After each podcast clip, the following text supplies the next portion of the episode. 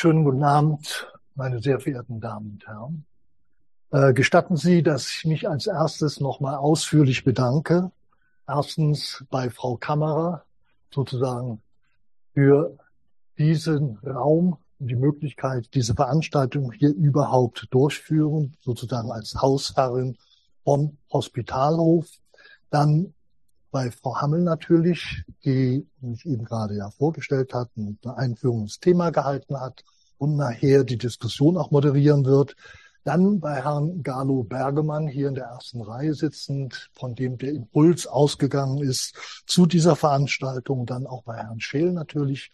Ihnen allen sei sehr herzlich gedankt, dass Sie den Mut gehabt haben, zu einem äh, nach wie vor immer noch nicht ganz unumstrittenen Thema Sie hier zu versammeln. Und ich bin gerne bereit, meine Erfahrungen mit diesem Thema hier zum Besten zu geben.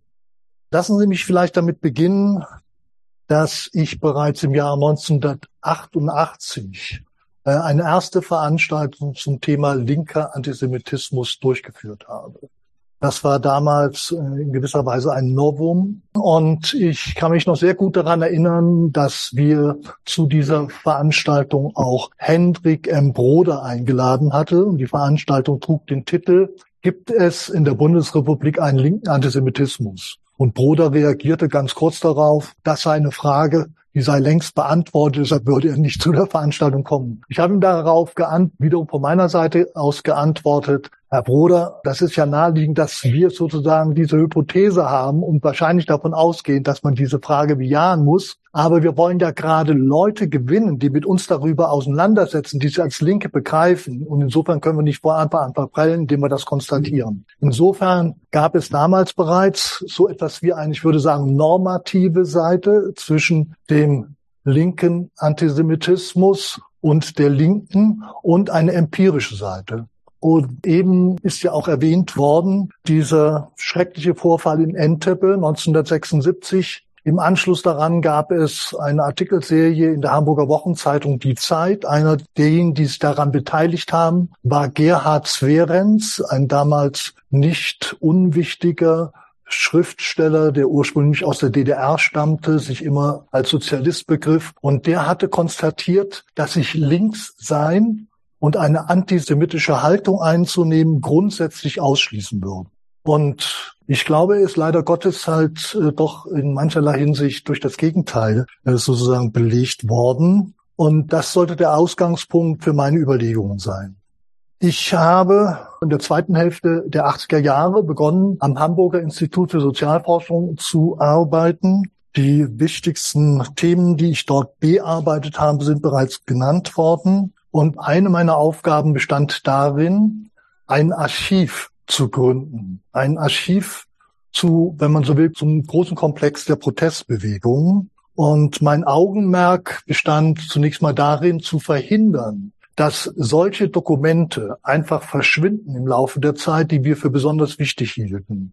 Wenn Sie so wollen, ist das kollektive Gedächtnis von Bewegungen, sofern es nicht an Organisationen an oder eingebunden ist, sehr fragil und verschwindet tendenziell. Also über die Jahrzehnte hinweg und dann irgendwelche Umzüge kommen dazwischen und so weiter und ehemalige Akteure wissen nicht mehr, wie sie das alles noch sozusagen auf die Reihe kriegen könnten und dann verschwindet so etwas. Und deshalb habe ich mich damals dafür eingesetzt, dass wir erstens den Nachlass von Rudi Dutschke bekamen, denn der war weder in West-Berlin noch in der Bundesrepublik, sondern er lag in Boston bereits, weil seine Frau, die Witwe von Rudi Dutschke, dort eine Wohnung, ein Haus hatte und dorthin war das verfrachtet worden. Das haben wir dann nach Hamburg geholt. Das war sozusagen der erste Punkt. Der zweite Punkt bestand darin, dass wir die Hinterlassenschaft einer legendären Kommune, nämlich der Kommune 1, uns an Land gezogen haben in gewisser Weise. Das war auch sehr wichtig, dass das geschah. Und zwar gab es die sogenannten Quellen zur Kommuneforschung, die von keinem anderen als Dieter Kunzelmann, dem sozusagen Gründungskopf der Kommunaden, ins Leben gerufen wurden und die aufbewahrt worden sind bei einem Rechtsanwalt in einer Anwaltskanzlei Und zwar bei Christian Ströbele, der, wie Sie vermutlich wissen, vor kurzem gestorben ist. In der nächsten Woche wird die Trauerfeier am 4. Oktober in Berlin stattfinden. Das sind über 1000 Personen erwartet. Das wird eine sehr, sehr große Veranstaltung sein, weil er ja maßgeblich die Taz mitbegründet hat, bevor er dann als Grünen-Politiker, als Innenpolitiker der Grünen für Aufmerksamkeit gesorgt hat und insbesondere auch darüber, dass was noch nie jemand zuvor gelungen war. Er hat dreimal hintereinander ein Direktmandat bei Bundestagswahlen gewonnen und zwar in Berlin-Kreuzberg. Also das hat ihn da ausgezeichnet. Unabhängig von mir, ohne dass ich davon Kenntnis gehabt hätte, hat Dieter Kunzelmann diesen Bestand der Kommune 1 in der Anwaltskanzlei von Christian Schröbele damals zu Beginn der 90er Jahre aufgearbeitet. Und ich habe mal und zwar in der Einleitung zu dem bereits erwähnten Buch über die Bombe im jüdischen Gemeindehaus, das Problem, was damit verbunden war, bezeichnet, dass wir nämlich möglicherweise oder sogar wahrscheinlich den Bock zum Gärtner damit gemacht hatten. Denn es war klar, als ich mir das genauer angesehen habe, dass bestimmte Dinge selektiert waren. Es gab zum Beispiel eine Mappe, da stand oben drauf Fritz Teufel, die war vollständig leer. Da war gar nichts mehr drin, ja. Das heißt, es gab offenbar Dinge, die er hatte verschwinden lassen wollen. Ich kann das einfach so offen sagen, weil das sind meine persönlichen Erfahrungen gewesen. Es gab eine zweite oder einen zweiten größeren Dokumentenbestand, nachdem wir uns auf die Suche begeben hatten. Und das hatte eine bestimmte Voraussetzung, die ich kurz schildern muss, wie sich bestimmte sag mal, Archivsammlungen und Dynamiken halt entwickeln, kam immer mehr hinzu, dass man aus der 68er Bewegung entstehend dann sich konzentriert hat, mehr und mehr auf all das, was die RAF und die Prozesse, die es gab gegen RAF-Angehörige, dann auch gesammelt haben. Diejenige, die dafür maßgeblich verantwortlich war und das ein Jahrzehnt lang betrieben hat, war Christiane Enslin. Die ist 2018 leider verstorben. Das ist die ältere Schwester von Gudrun Enslin gewesen. Und die hatte damit begonnen, eigentlich die Todesumstände ihrer jüngeren Schwester aufklären zu wollen und kam da immer mehr mit Anwaltskanzleien, mit allen möglichen Behörden und so weiter in Kontakt. Und darüber hat sie dann begonnen, im Hamburger Institut für Sozialforschung den Bestand zur RAF und andere bewaffnete Gruppierungen zu sammeln. Und ich kann äh, das sagen, ohne dass da besonders stolz drauf wäre, aber das Hamburger Institut für Sozialforschung hat im Laufe der Jahre das größte nichtstaatliche Archiv zur Sammlung von RAF-Dokumenten aufgebaut und eigentlich jeder, der eine Doktorarbeit oder sonst irgendwie eine Qualifikationsarbeit darüber schreiben will, der ist eigentlich mehr oder weniger dazu gezwungen oder verpflichtet, dort irgendwann aufzutauchen und diese Dinge dort vor Ort zu recherchieren. Es hat im Jahr 1994 ein besonderen Anlass gegeben, weshalb wir uns ein Sammlungsgebiet äh, sozusagen genähert haben, das für uns elementar geworden ist und das mit dem Thema des heutigen Abends besonders eng verbunden ist. Und zwar war Christiane Enslin damals mit der ehemaligen Bürgerrechtlerin Bärbel Boley eng befreundet. Frau Boley ist auch schon seit vielen Jahren tot, aber sie war eine der maßgeblichen Initiatorinnen der äh, Bürgerrechtsbewegung in der DDR gewesen und sie lebte in Ostberlin und Frau Enslin hatte mich gefragt, ob ich nicht mit hinkommen wollte. Da gäbe es ein Treffen von vier Leuten und sie und Frau Boley würden da sein und außerdem käme noch der Leiter des BSTUs, nämlich Herr Gauck. Also Joachim Gauck, nachdem ja die Behörde anfangs benannt worden war, der spätere Bundespräsident. Und wir haben uns eine Nacht zusammengesetzt und haben darüber gesprochen, inwieweit die 68er-Bewegung, insbesondere der Sozialistische Deutsche Studentenbund als die zentrale Organisation der 68er-Bewegung und die bewaffneten Gruppierungen, nämlich die RAF, die Bewegung 2. Juni und die revolutionären Zellen durch die Staatssicherheit unterminiert worden sein könnten. Das war das Thema.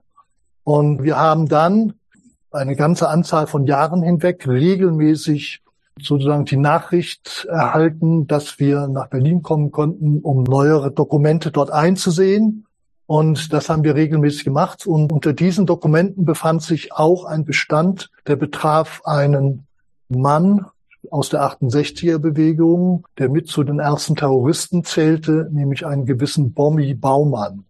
Die Älteren unter Ihnen werden vielleicht noch wissen, was der Name bedeutet. Der hieß eigentlich Michael Baumann. Michael, genannt Bommi Baumann, war einer der ersten Terroristen in der Bundesrepublik Deutschland Und der hatte Pech gehabt, als er sich im Jahre 1973 wieder nach West-Berlin zurückbegeben wollte. Er wurde nämlich am Grenzübergang von der damaligen CSSR in die DDR und von da aus hätte er weiterfahren wollen, die Bundesrepublik beziehungsweise nach West-Berlin, war er festgenommen worden von einem Grenzer und der hatte nämlich sehr schnell entdecken können oder erkannt, dass die Papiere von Herrn Baumann gefälscht waren. Und dann hat Baumann dem Grenzer gesagt, also das weiß ich selber, dass die gefälscht sind. Das ist ja der Grund, weshalb ich versuche, so über die Grenze zu kommen. Und äh, er würde ja schließlich äh, auch mit der DDR kooperieren, ob man äh, da nicht so einreiten könnte. Naja, das führte zu nichts und er wurde dann nach Hohenschönhausen gebracht und wurde innerhalb von etwa fünf Wochen ausgequetscht äh, wie eine Zitrone. Und er hat im Rahmen dieses ja, dieser Verhörpraxis, die jeden Morgen um 8 Uhr begann und um 18 Uhr abends endete, äh, hat er insbesondere, ich würde es bezeichnen, als ein hohes Su des bewaffneten Kampfes abgeliefert. Nämlich 110 Einzelbiografien, alle handschriftlich verfasst, von ihm immer jeweils persönlich unterzeichnet. Und diese Einzelbiografien waren von einer enormen Bedeutung, weil aus ihnen hervorging, wer mit wem bestimmte Aktionen durchgeführt hat und wie das so im Sinne von Geheimdiensten ist. Das waren ja sozusagen im Auftrag der Stasi waren diese Aussagen gemacht worden, beziehungsweise auch diese schriftlichen Hinterlassenschaften. Man wollte unbedingt wissen, wer mit wem zusammenhing, welche Aktionen durchgeführt hat, welche Präferenzen wer besaß, welche sexuellen Präferenzen dort mit im Spiel waren. All die Dinge, die für Geheimdienste von besonderer Bedeutung sind. Das hat er gemacht und das war natürlich ein unglaubliches Dokument, das später einsehen zu können. Als wir das kopiert hatten, ist fast alles geschwärzt worden, weil das waren natürlich persönlichkeitsgebundene Aussagen und Informationen. Aber sie haben dennoch einen erheblichen Rückschluss auf die Zusammensetzung bestimmter Dinge ermöglicht. Und man muss vielleicht dazu sagen, dass von diesen 110 Einzelnamen etwa 50, die im Zusammenhang des linken Terrorismus genannt worden sind, die aber dennoch dafür von Bedeutung waren. Also daran können Sie erkennen, wie hoch eigentlich die Unsicherheit ist bei der Bestimmung von Einzelpersonen, die in bestimmten Zusammenhängen davon Bedeutung waren. Es gab dabei eine Besonderheit, nämlich eine Liste von Anschlägen, die von West-Berlin aus unternommen worden sind. Und zwar waren die wie ein Kalendarium aufgeführt worden in diesen Stasi-Unterlagen und diese Liste begann mit einem Eintrag zum 10. November 1969. Das betraf den Anschlag auf das jüdische Gemeindehaus in der Berliner Fasanenstraße. Und dieser Anschlag war aber nicht am 10., sondern am 9. November versucht worden. Ich muss dazu sagen, die Bombe die jemand dort versteckt hatte äh, zu der Gedenkfeier zum 31. Jahrestag der sogenannten Reichskristallnacht. Diese Bombe war zunächst mal nicht entdeckt worden. Sie ist auch nicht hochgegangen, weil es einen Fehler dabei gab. Und sie ist erst am Morgen danach, am Morgen des 10. November von einer Reinemache-Frau entdeckt worden. Und äh, das ist ein sehr spannendes, richtungweisendes Kapitel gewesen, weil in Klammern hinter diesem ersten Anschlag von West-Berlin wurden zwei Namen genannt, und zwar Dieter Kunzelmann, Schrägstrich, Ina Siebmann. Man wusste, dass die beiden ein Paar gewesen waren. Dieter Kunzelmann war der Begründer der Kommune 1 gewesen und Ina Siebmann war zu der Zeit seine Freundin gewesen und das hatte alles einen ganz bestimmten Hintergrund. Dann war aber das Erstaunliche, dass diese beiden Namen, die hinter diesem 10. November 1969 vermerkt waren, waren durchgestrichen worden und da stand stattdessen A. Fichter. Und ich habe mir gedacht, das hat eine Bedeutung, dass Herr Baumann dass sich genötigt gesehen hat, diese beiden anderen genannten Namen durchzustreichen und jetzt den Namen Fichter zu nennen. Und ich kannte jemanden, nämlich Dr. Tillmann Fichter, der zu dem Zeitpunkt, als dieses Dokument auftauchte, Mitglied der SPD war. Der war ganz eng verbandelt mit Peter Glotz, dem damaligen Generalsekretär der SPD. Und ich habe mir gedacht, ich rufe einfach mal Herrn Fichter an und frage ihn, ob er mit diesem Vornamen, mit diesem Kürzel was in Verbindung bringen könnte. Und er hat sofort darauf reagiert, gesagt, ja, damit wird vermutlich mein Bruder, mein jüngerer Bruder Albert Fichter gemeint sein. Und dann habe ich etwa drei Wochen warten müssen, dann gab es eine Reaktion und die Reaktion lautete, dass Albert Fichter, sein jüngerer Bruder, also Tillmann Fichter ist Geburtsjahrgang 1937, äh, Albert Fichter Geburtsjahrgang 1944, dass er bereit sei, sich mit mir zu treffen um Fragen zu beantworten. Und dazu ist es dann auch gekommen, und zwar in Bad Liebenzell, hier in der Nähe. Mir war etwas, muss ich ehrlich äh, gestehen, etwas mulmig zumute, weil ich überhaupt nicht wusste, wie dieser Mann aussah. Der war zu dem Zeitpunkt, als wir uns trafen, 60 Jahre alt und er kam aus Stockholm. Denn er lebte eigentlich die ganze Zeit über in Schweden. Und ich traf mich dort und das erste, was er von mir, ich will nicht sagen verlangte, aber er forderte mich dazu auf, ob wir uns nicht duzen könnten. Da habe ich mir gedacht, warum nicht? Äh, wenn das sozusagen irgendwie der Sache behilflich sein sollte, dann haben wir uns geduzt und dann ist es aus ihm regelrecht herausgesprudelt. Er hat sofort zugegeben, dass er derjenige gewesen sei, der die Bombe ins jüdische Gemeinde ausgelegt hätte. Er sei am Morgen einer Gedenkveranstaltung, zu der 250 Teilnehmer geladen gewesen seien, für die sogenannten Novemberpogrome von 1938 in das jüdische Gemeindehaus gegangen, hatte einen Mantel dabei und unter dem Mantel, der hier so überschlagen war, über dem linken Handgelenk, hat er diese Bombe ins jüdische Gemeindehaus getragen, hat sie deponiert im Coca-Cola-Automaten, hat sie versucht scharf zu stellen, sie ist aber nicht explodiert. Die Berliner Polizei hat später dann auch eine Probesprengung mit einem Sprengkörper der gleichen Machart durchgeführt und die ging davon aus, dass es zumindest eine Menge an schwer Verletzten gegeben hätte, vielleicht sogar Todesopfern und so weiter und so fort. Das war also ein Sprengstoffanschlag, ein Bombenanschlag auf eine Gedenkveranstaltung, so eine Pogrom, also ein Nazi-Pogrom. Und das sozusagen, wie man das irgendwie zusammenführen kann, das ist natürlich eine sehr, sehr wichtige und elementare Frage gewesen.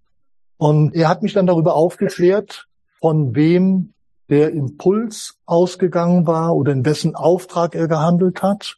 Und zwar der Auftraggeber soll Dieter Kunzelmann gewesen sein, seiner Darstellung nach. Dieter Kunzelmann war ja der Begründer der Kommune 1 in Westberlin gewesen. Und er selber hatte in seinen Erinnerungen, die 1998 unter dem Titel Leisten Sie keinen Widerstand erschienen waren, auch diesen Sprengstoffanschlag versucht zu problematisieren. Wenn man das nachliest, also das sind seine Memoiren gewesen aus dem Jahre 98, dann stößt man auf folgende Formulierung. Das sei offenbar der Versuch gewesen, den Linken etwas in die Schuhe zu schieben, aber es gebe dafür überhaupt keinen Nachweis. Das sei eine Inszenierung und er ginge davon aus, dass das eine geheimdienstliche Inszenierung gewesen sei. In Wirklichkeit aber war er selber der Initiator. Das steht heute zweifelsfrei fest. Er hat auch gegen die Darstellung, die ich in dem Buch, das da vorne ausliegt, über die Bombe im jüdischen Gemeindehaus 2005 dann publiziert habe, nie juristisch irgendeinen Einwand dagegen erhoben. Und insofern, glaube ich, darf man davon ausgehen, dass dem so gewesen ist. Ich möchte Ihnen vielleicht noch etwas sagen zu der Biografie von Albert Fichter, Albert Fichter ist Stuttgarter. Das muss man dazu wissen. Die Eltern, Dr. Pius Albert Fichter und seine Frau Gisela Fichter waren ein Ärzte-Ehepaar und haben hier sehr lange Zeit praktiziert. Und äh, wie es der Zufall wollte, der älteste Sohn Tillmann ist zur See gefahren. Als er zurückkam, hat er dann begonnen, 1962 in West-Berlin an der Freien Universität zu studieren, wurde ab 1965 auch der Chef der SDS-Hochschulgruppe an der Freien Universität. Und sein jüngerer Bruder, Albert Fichter, ist dann 1966, nachdem er hier in Stuttgart begonnen hatte, an der TH zu studieren, nach Berlin übergewechselt. Er ging dort in das SDS-Zentrum und hat dort eine Zeit lang gewohnt. Und er hat zum Beispiel, als das Attentat auf Rudi Dutschke verübt worden war, nämlich am 11. April 1968, als erstes den angeschossenen Rudi Dutschke auf der Straße in unmittelbarer Nähe des STS-Zentrums aufgefunden, hat versucht, erste Hilfe zu leisten und ist sehr schockiert gewesen von dem, was sich da abgespielt hat. Er ist dann in der Folge allerdings äh, Kommunade geworden, also zu Kommune 1 gegangen. Zu dem Zeitpunkt waren die bekanntesten Gesichter äh, wie Fritz Teufel, Rainer Langhans und auch Dieter Kunzelmann auch noch in der Kommune 1. Und er hat sich versucht, mit diesen zu arrangieren. Das führte eines Tages dazu, dass man jemanden wie Dieter Kunzelmann, der eigentlich sozusagen als die Vaterfigur dieser Kommunaden galt, dass man den da rausgetragen hat, weil man ihn einfach nicht mehr hat ertragen können, weil er zu viele, was weiß ich, spinnerte Ideen offenbar hatte und so weiter und so fort. Das war sozusagen ein Akt, dass der gemeinsam von vier, fünf, sechs anderen Kommunaden rausgetragen und in die Tür gesetzt worden ist. Aber dieser Dieter Kunzelmann ist die entscheidende Figur geworden für eine Gruppe, die nannte sich Tupamaros West-Berlin.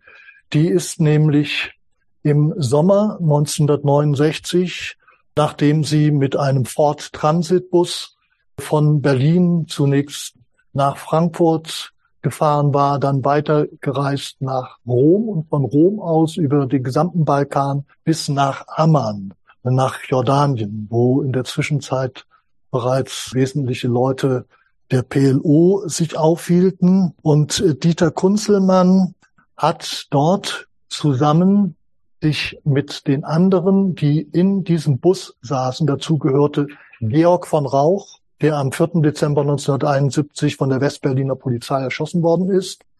Dazu gehörte Ina Siebmann zu diesem Zeitpunkt, die ich bereits erwähnt habe. Dazu gehörte Albert Fichter, und dann gab es noch eine Frau namens Lena Konrad, die 1975 Selbstmord begangen hat. Und heute der einzige, der von dieser Gruppe überhaupt noch existiert, äh, ist Albert Fichter, der immer noch in Stockholm lebt und der eine ganz andere Form der Existenz eingeschlagen hat, der aber zunächst mal sehr stark unter Druck stand, unter Verdacht geraten war wegen der Bombe im jüdischen Gemeindehaus. Diese Bombe war eigentlich die Folge, nachdem nämlich diese fünfköpfige Gruppe, die in diesem Ford Transitbus unterwegs gewesen war, wieder zurückgefahren ist über den gesamten Balkan nach Wien und dann nach München. Und die landeten schließlich alle zusammen wieder in West-Berlin. Und aus dieser Gruppe heraus hat sich konstituiert die Gruppe Tupamaros Westberlin, benannt also nach einer der ersten Stadtguerilla-Gruppierungen in Uruguay, den Tupamaros. Und in dem Kontext hat es eine Menge von Entwicklungen gegeben, die für unser Thema, für das Thema des heutigen Abends von besonderer Bedeutung sind, nämlich zu den Palästinensern.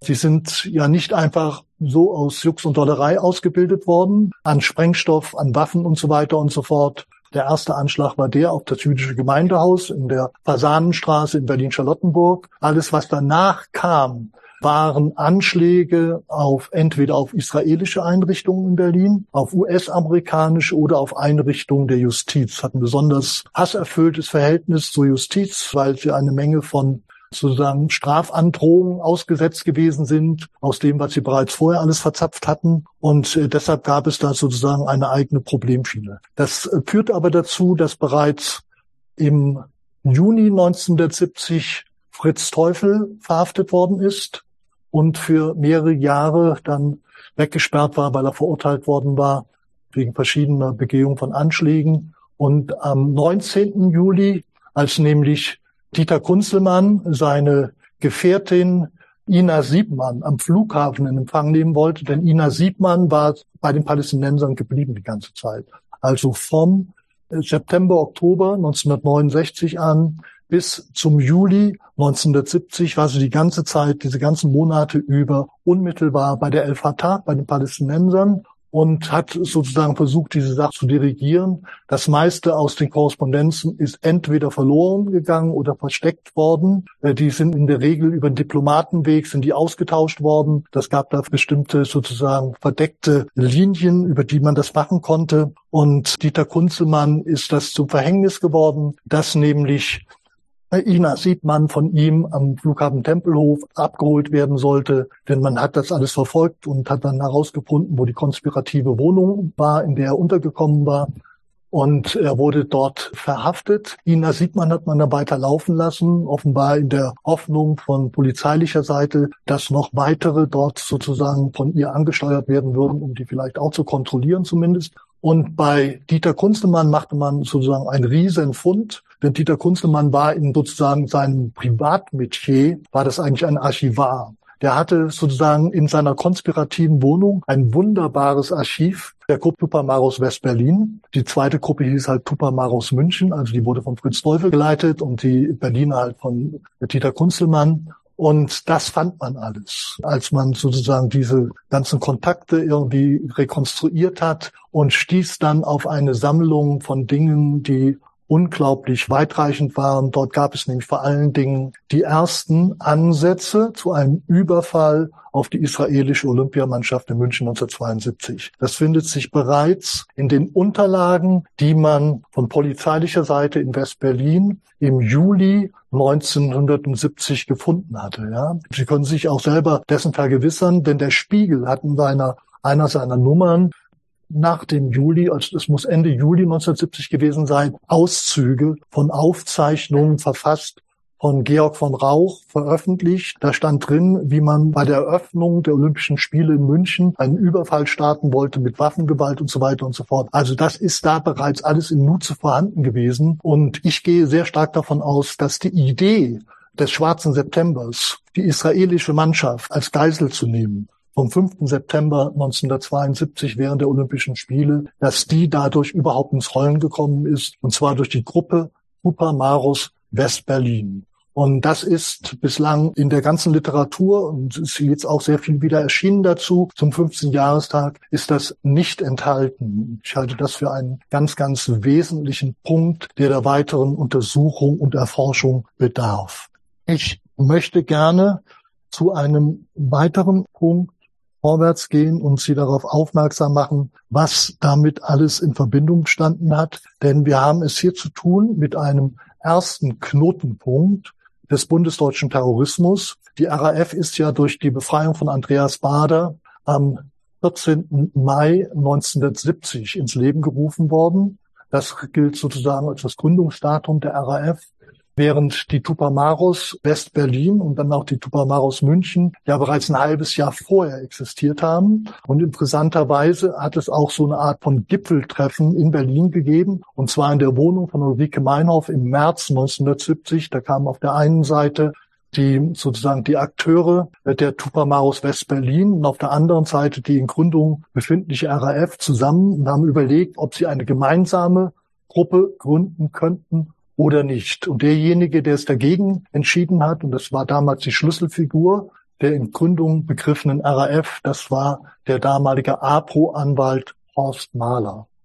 Und das ist eine besonders schillernde Figur, weil, wie vielleicht einige von Ihnen wissen, Horst Mahler ist seit langer Zeit ein bekennender Neonazi, ein Holocaustleugner und hat sich sozusagen sehr viel anders entwickelt, als er damals eingestellt gewesen ist.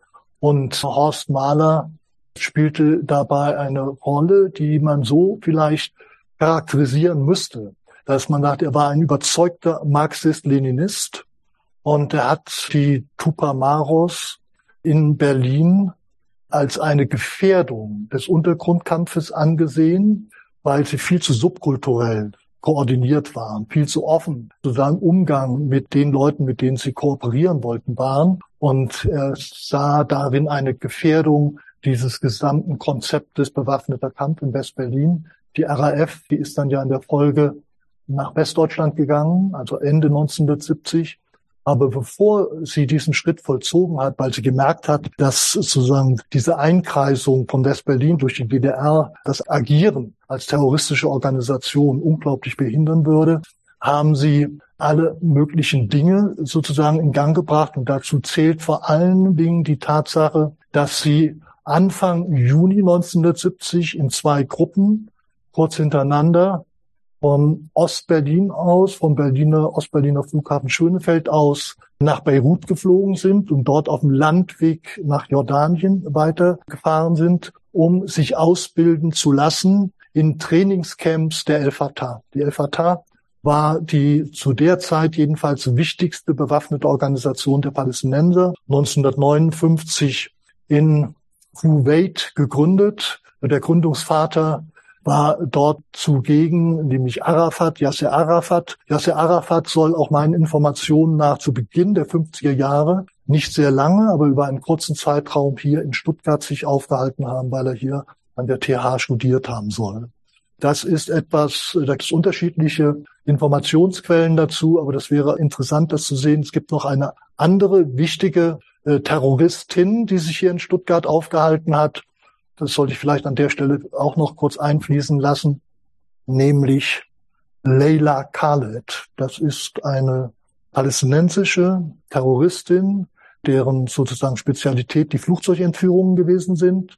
Und äh, Leila Khaled war Anfang September 1970 hier im Hotel Unger in der Nähe vom Hauptbahnhof einquartiert. Ich war mal vor eine Zeit lang von Jahren dort selber einquartiert und habe da mal nachgefragt, ob sich da noch jemand dran erinnern konnte. Und dann hat man so rumgefragt und die Besitzerin kam dann auf mich zu und sagte, ja, sie könne das bestätigen, weil die Polizei dann sei dann später bei ihnen gewesen, hätte das versucht zu recherchieren und so weiter und so fort. Leila Khaled war deshalb berühmt, weil sie sozusagen, was die meisten anderen Terroristinnen oder Terroristen nicht gemacht haben, sich äh, sozusagen in Pose hat abfotografieren lassen mit einer Waffe in der Hand. Die hat auch Memoiren verfasst und sie ist bei einem, das ist eine wirklich interessante Konstellation gewesen, das ist eine vierfach Flugzeugentführung an einem einzigen Tag gewesen, und zwar am 6. September 1970, die auf dem Weg waren im Wesentlichen in die USA. Es hat eine gewisse Gemeinsamkeit sozusagen von der Grundstruktur her mit dem, was sich an 9-11 dann abgespielt hat, 2001 dass man nämlich so eine große koordinierte Aktion von palästinensischer Seite da versucht hat durchzuführen, um letztlich einzelne Gefangene frei zu pressen und so weiter und so fort. Ich komme zu Dieter Kunzelmann nochmal, weil ich glaube, das ist äh, nicht unwichtig für das Thema, das äh, wir heute Abend maßgeblich oder in erster Linie behandeln. Dieter Kunzelmann hatte, nachdem er 1969 aus dem Nahen Osten wieder nach Berlin zurückgekommen ist. Man muss dazu sagen, war zuerst bei Gesinnungsgenossen in Wien und dann in München, bei denjenigen, die dann die Tupamaros München sozusagen als zweite Station aufgebaut haben, ist dann nach Frankfurt gefahren und, und hat da eine bestimmte Person aufgesucht, und zwar eine ehemalige Mitkämpferin die in München mit ihm zusammen in der Gruppe Subversive Aktion gewesen war. Eine Frau namens Inge Presser, die lebt inzwischen nicht mehr. Und Inge Presser war die Bürochefin von Abdallah Franji. Das muss man vielleicht noch kurz ausführen. Abdallah Franji war so etwas wie der quasi Diplomat der palästinensischen Autonomiebehörde in der Bundesrepublik über einen ganz langen Zeitraum hinweg. Damals war er allerdings noch der Vorsitzende der Generalunion Palästinensisch Studierender in der Bundesrepublik Deutschland und in Österreich. Und Frangi ist sozusagen die erste Bezugsperson gewesen und hat ganz viele Sachen koordiniert. Man kann es auch daran erkennen, dass als der schwarze September die israelische Olympiamannschaft als Geisel genommen hat im Olympischen Dorf am 5. September 1972 äh, in München, da hat man anschließend Franchi aus der Bundesrepublik ausgewiesen. Und zwar deshalb, weil man festgestellt hatte, dass die Geiselnehmer vom Schwarzen September im Olympischen Dorf mehrfach versucht hatten, mit einer Telefonnummer in Langen bei Frankfurt Kontakt aufzunehmen. Und das waren die Schwiegereltern von Abdallah Franji. Und das führte dazu, dass er anschließend ausgewiesen worden ist. Und interessanterweise hat Franji dann einen Weg genommen über Kairo nach Beirut zu fliegen und in Beirut hat er sich begeben in das Büro von einem Mann namens Farouk Kadumi. Farouk Kadumi war zusammen mit Yasser Arafat der Begründer der El Fatah 1959 in Kuwait gewesen und dieser Kadumi gilt als der eigentliche Chef des Schwarzen Septembers, das heißt der Quasi-Organisation, die die Geiselnahme im Olympischen Dorf 1972 durchgeführt hat.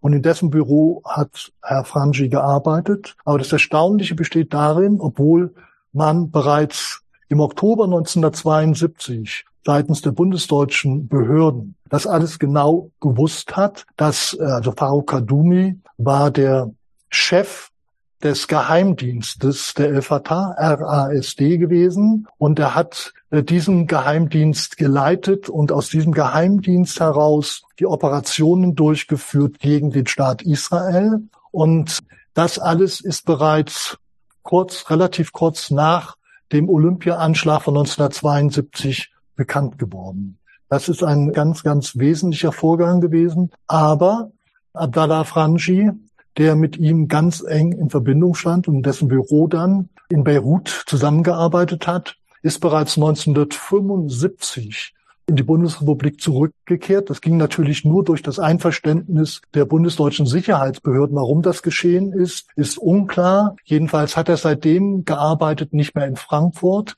sondern in Bonn im Büro der Arabischen Liga. Das war ein wichtiger Funktionärsposten innerhalb der palästinensischen Befreiungsbewegung, wo sozusagen diplomatische Dinge und so weiter dort eingeleitet worden sind. In der damaligen Bundeshauptstadt Bonn war das natürlich sehr wichtig. Ich habe hier vor mir liegen zwei sogenannte Briefe aus Amman. Der eine aus dem Jahr 1969, November 69, der andere vom April 1970. Und daraus möchte ich Ihnen kurz was zitieren. In dem ersten Brief aus Amman, die sind beide verfasst worden von Dieter Kunzelmann, und zwar zu einem Zeitpunkt, als er in West-Berlin war. So getan, den Anschein versucht zu erwecken, als würde es sich in der jordanischen Hauptstadt Amman aufhalten. In Wirklichkeit war er im Untergrund in West-Berlin. Palästina ist für die Bundesrepublik und Europa das, was für die Amis Vietnam ist. Die Linken haben das noch nicht begriffen. Warum? Der Judenknacks. Wir haben sechs Millionen Juden vergast. Die Juden heißen heute Israelis. Wer den Faschismus bekämpft, ist für Israel. So einfach ist das. Und doch stimmt es hinten und vorne nicht. Wenn wir endlich gelernt haben, die faschistische Ideologie Zionismus zu begreifen, werden wir nicht mehr zögern, unseren simplen Philosemitismus zu ersetzen durch eindeutige Solidarität mit der El-Fatah der El-Fatah, die im Nahen Osten den Kampf gegen das Dritte Reich von gestern und heute und seine Folgen aufgenommen. Das hat er in seinem sogenannten ersten Brief aus Amman geschrieben. Dieser Brief wurde veröffentlicht in einer Berliner Szenezeitung namens Agit 883. Agit steht für Agitation, 883 war der Rest einer Westberliner Telefonnummer, wo nämlich das Redaktionskollektiv befand und so weiter und so fort. Diese Zeitschrift äh, existierte nicht sonderlich lange, sondern von 1969 bis 1973. Aber sie erschien in einer Auflage von über 10.000 Exemplaren. Das heißt, in der Berliner Szene, das ist eine Grunde genommen eine Anarcho-Zeitschrift gewesen, war sie von hochgradiger Bedeutung. Die Gründungsschrift der RAF ist in der 883 erschienen. Daran können Sie schon erkennen, wer da alles Zugang gehabt hat und so weiter und so fort gab dann einen zweiten Brief aus Amman, ebenso verfasst von Dieter Kunzelmann, gleichfalls publiziert in der Agit 883. Und da heißt es folgendermaßen, der stammt vom April 1970. Von Amman aus frage ich mich, wann endlich beginnt bei euch der organisierte Kampf gegen die heilige Kuh Israel? Wann entlasten wir das kämpfende palästinensische Volk durch praktischen Internationalismus. Die Granaten auf dem Flughafen Riem lassen doch nur eine Kritik zu. Die verzweifelten Todeskommandos durch besser organisierte, zielgerichtetere Kommandos zu ersetzen, die von uns selbst durchgeführt werden und damit besser vermittelt werden können. Befreiung der verhafteten Palästinenser, Agitation unter den deutschen Juden, Kampf gegen die Reintegration nach Israel, Verhinderung jeglicher Unterstützung, noch nie hatten wir eine solche Chance, durch direkte Unterstützung eines Volksbefreiungskrieges die Revolution im eigenen Land voranzutreiben. Die Parole Amis raus aus Vietnam ist nie transformiert worden in die Parole raus aus Deutschland. Und diese Parole, die er hier am Ende formuliert hatte, ist offenbar von der Redaktion der 883 zensiert worden, denn die, es hätte ursprünglich lauten sollen Juden raus aus Deutschland. Denn er hatte sich dafür eingesetzt, dass die Juden nach Israel sozusagen zurückgeschickt werden sollten und nicht hier in Deutschland bleiben sollten. Das war sozusagen seine Message. Das war eine gewisse Rausschmeißer-Rhetorik, so habe ich das jedenfalls mal genannt. Juden raus aus Deutschland. Er hat sich insofern im Grunde genommen in eine Tradition begeben, die zwar anders begründet, aber eine Tradition, die von den Nationalsozialisten in Deutschland gestiftet worden war. Das ist, glaube ich, ein sehr, sehr wichtiges Kapitel gewesen, was damals bereits, nämlich im April 1970 angeschnitten worden war. Und ich möchte dazu noch kurz erwähnen, was er mit diesem Anschlag gemeint hat. Es gab nämlich einen Anschlag am 10. Februar 1970 auf dem Flughafen München-Riem. Und das war ein dreiköpfiges Kommando der Palästinenser. Die haben eine Maschine der israelischen Fluggesellschaft El Al dort auf dem Flugfeld angegriffen und auch auf dem Zubringerbus Handgranaten geworfen. Einer der Passagiere ist ums Leben gekommen. Ein Mann namens Ari Katzenstein, der Sohn von Heinz Katzenstein. Das Ganze hat eine für mich insofern persönliche Komponente, weil ich damals, als ich das recherchiert hatte zum ersten Mal, dann herausgefunden hatte, dass der Vater Heinz Katzenstein, der 1936 nach Palästina gegangen war, natürlich wegen der Nazis, der Verfolgung der Juden durch die Nazis, dass der in einem Ort in Nordhessen gelebt hat, der drei Kilometer von dem Ort entfernt war, in dem ich zur Schule gegangen war und äh, den ich natürlich sehr genau kannte und ich habe dann auch dessen Haus ausfindig gemacht, also seiner Familie und so weiter und so fort und es gab zwei Söhne, die dann allerdings beide in Israel, in Haifa geboren worden sind. Und der älteste Sohn, der im Übrigen auch in München studiert hatte, ist dort bei diesem Angriff der Palästinenser, einem dreiköpfigen Team der El Fatah, ist der ums Leben gekommen. Und das ist verheerend gewesen, dass das möglich war.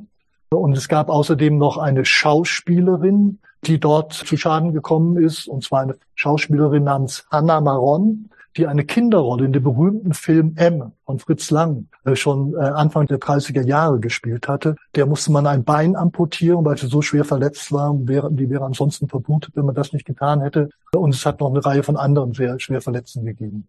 Die drei Attentäter, die man dort sozusagen in Aktu überwältigt hat, am 10. Februar 1970 in München, die sind dann im September 1970 ausgeflogen worden, ohne dass sie hier in der Bundesrepublik vor Gericht gestellt worden wären, und zwar durch eine Entscheidung des damaligen Bundeskanzlers Willy Brandt.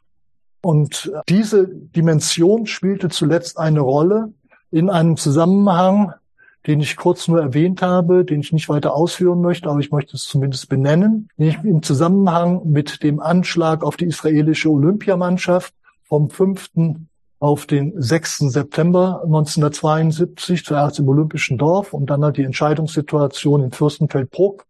Und die überlebenden Attentäter vom Schwarzen September, das waren drei von dem achtköpfigen Kommando des Schwarzen Septembers, die sind im Oktober 1972, wenige Wochen danach, ausgeflogen worden, angeblich freigepresst worden. Die befanden sich dann also an Bord einer Lufthansa-Maschine. Also die Freipressung ist erfolgt, vermittelt durch Krisenstäbe, einerseits durch die bayerische Landesregierung in München und zum anderen durch die Bundesregierung in Bonn. Und da gibt es das Gerücht, dass auch diese Entscheidung in Bonn durch Willy Brandt gefällt worden sei. Das ist ein Gerücht, das von jemandem, der nach äh, den dramatischen Ereignissen Fürstenfeldbruck auf dem Tower dort dieses Fliegerhauses mit zugegen war, nämlich Ulrich Wegener. Denn die GSG 9, der war ja dann der spätere Chef der Grenzschutzgruppe 9, die für so etwas wie Gefangenenbefreiung oder Geiselbefreiung im Zuge terroristischer Aktionen zuständig war, der hat das eingeräumt. Der, der war der Überzeugung, dass das wahrscheinlich so gewesen sein müsse, hat das auch in einem Film den es gibt, 99 gedreht worden, Jahr 2000. One Day in September heißt der. Der ist äh, dann in Hollywood mit dem Oscar ausgezeichnet worden, dieser Dokumentarfilm. Und im Interview hat Ulrich Wegener das geschildert, dass er davon ausgeht, dass diese Entführung nach Zagreb, das war der Ort, dass diese Entführung einer Lufthansa-Maschine, dass die getürkt gewesen sei. Also das ist etwas, was in diesem Komplex da mit verknüpft ist. Und wir sehen, dass es Versuche gegeben hat, ganz offensichtlich, also zumindest 1970 ist das klar bei der Freilassung dieser drei palästinensischen Terroristen. Es ist unbestätigt, insofern will ich äh, das auch jetzt nicht sozusagen durch eine Erläuterung ad acta gelegt sehen wollen, aber es steht im Raum, was sich dann 1972 im Oktober abgespielt hat. Und ich glaube, man muss diese Dimension auch mitverfolgen, um zu sehen, mit welchen Problemen man es zu tun hatte. Und da ist offenbar von der damaligen Bundesregierung einiges unternommen worden, um naheliegenderweise Schaden von der Bundesrepublik abzuwehren, weil man ging davon aus, dass nämlich in dem Augenblick, wo ein Prozess gegen die Geiselnehmer um den Olympischen Spielen 1972 in München, in München durchgeführt werden würde, man wiederum das Ziel von entweder Terroraktionen oder erneuten Geiselnahmen hätte werden können. Also Motive hat es da sicherlich geben können, aber es ist nach wie vor unbestätigt. Insofern möchte ich das zumindest so stehen lassen. Ich nähere mich langsam dem Ende dessen, was ich Ihnen hier ausführen und zur Diskussion stellen möchte. Und zwar möchte ich Ihnen eine Frage, die sozusagen im konzentrischen Zentrum dieser Überlegungen steht, aufwerfen, nämlich von welchem Punkt an die Kritik am Staate Israel umschlägt in Antisemitismus. Mein erster Punkt lautet, dass der Antisemitismus ebenso atavistisch wie auch modern ist. Dass das seine enorme Schwierigkeit ausmacht, ihn zu definieren, denn phänomenologisch betrachtet mutiert er immer wieder aufs Neue und schlüpft in Formen und Gestalten, die eine Tarnung gewissermaßen erleichtern. Wir haben es ja in diesem Jahr zu tun gehabt, einmal mit den Auseinandersetzungen über antisemitisch durchsetzte Kunstwerke auf der Documenta. Am letzten Wochenende ist die Documenta zu Ende gegangen. Das hat die Öffentlichkeit lange beschäftigt. Das zweite ist aber ein Vorfall gewesen am 15. August auf der Bundespressekonferenz in Berlin, als nämlich Mahmoud äh, Abbas zu Gast war also der Präsident der palästinensischen Autonomiebehörde in Gegenwart von Olaf Scholz. Der Bundeskanzler hatte Abbas gefragt, ob das nicht jetzt endlich an der Zeit sei, nach 50 Jahren sich endlich zu entschuldigen für die Geiselnahme der israelischen Olympiamannschaft 1972. Und Abbas hat ihm diesen Gefallen nicht getan. Er ist überhaupt nicht darauf eingegangen, sondern hat stattdessen versucht, dem in gewisser Weise eins draufzusetzen, davon gesprochen, dass es 50 Holocausts gegeben habe gegen Palästinenser. Er meinte damit bestimmte terroristische Aktionen gegen palästinensische Dörfer und Ortschaften in der Zeit um 1948, also zum Teil bis zu Beginn der 50er Jahre hinweg, durchgeführt damals von der Irgun, einer bewaffneten Gruppierung, die geleitet worden war von Begin, der ja später Ministerpräsident geworden ist, israelischer, und der Haganah, der Vorform der israelischen Armee. Es hat tatsächlich etwas gegeben, was man als Terrorakte bezeichnen müsste. Es hat auch in New York zum Beispiel dagegen eine internationale Unterzeichnerliste gegeben, die sich zusammensetzte aus Albert Einstein, Hannah Arendt und anderen, die dagegen protestiert hat, was sich in diesem Zeitraum Ende der 40er, Anfang der 50er Jahre dort abgespielt hat, in den ehemaligen palästinensischen Gebieten, was die Vertreibung anbetrifft. Aber dieses kann nicht dazu dienen, das gleichzusetzen und das eine mit dem anderen gewissermaßen zu nivellieren. Und äh, das ist der entscheidende Punkt, den man an dieser Stelle erwähnen muss.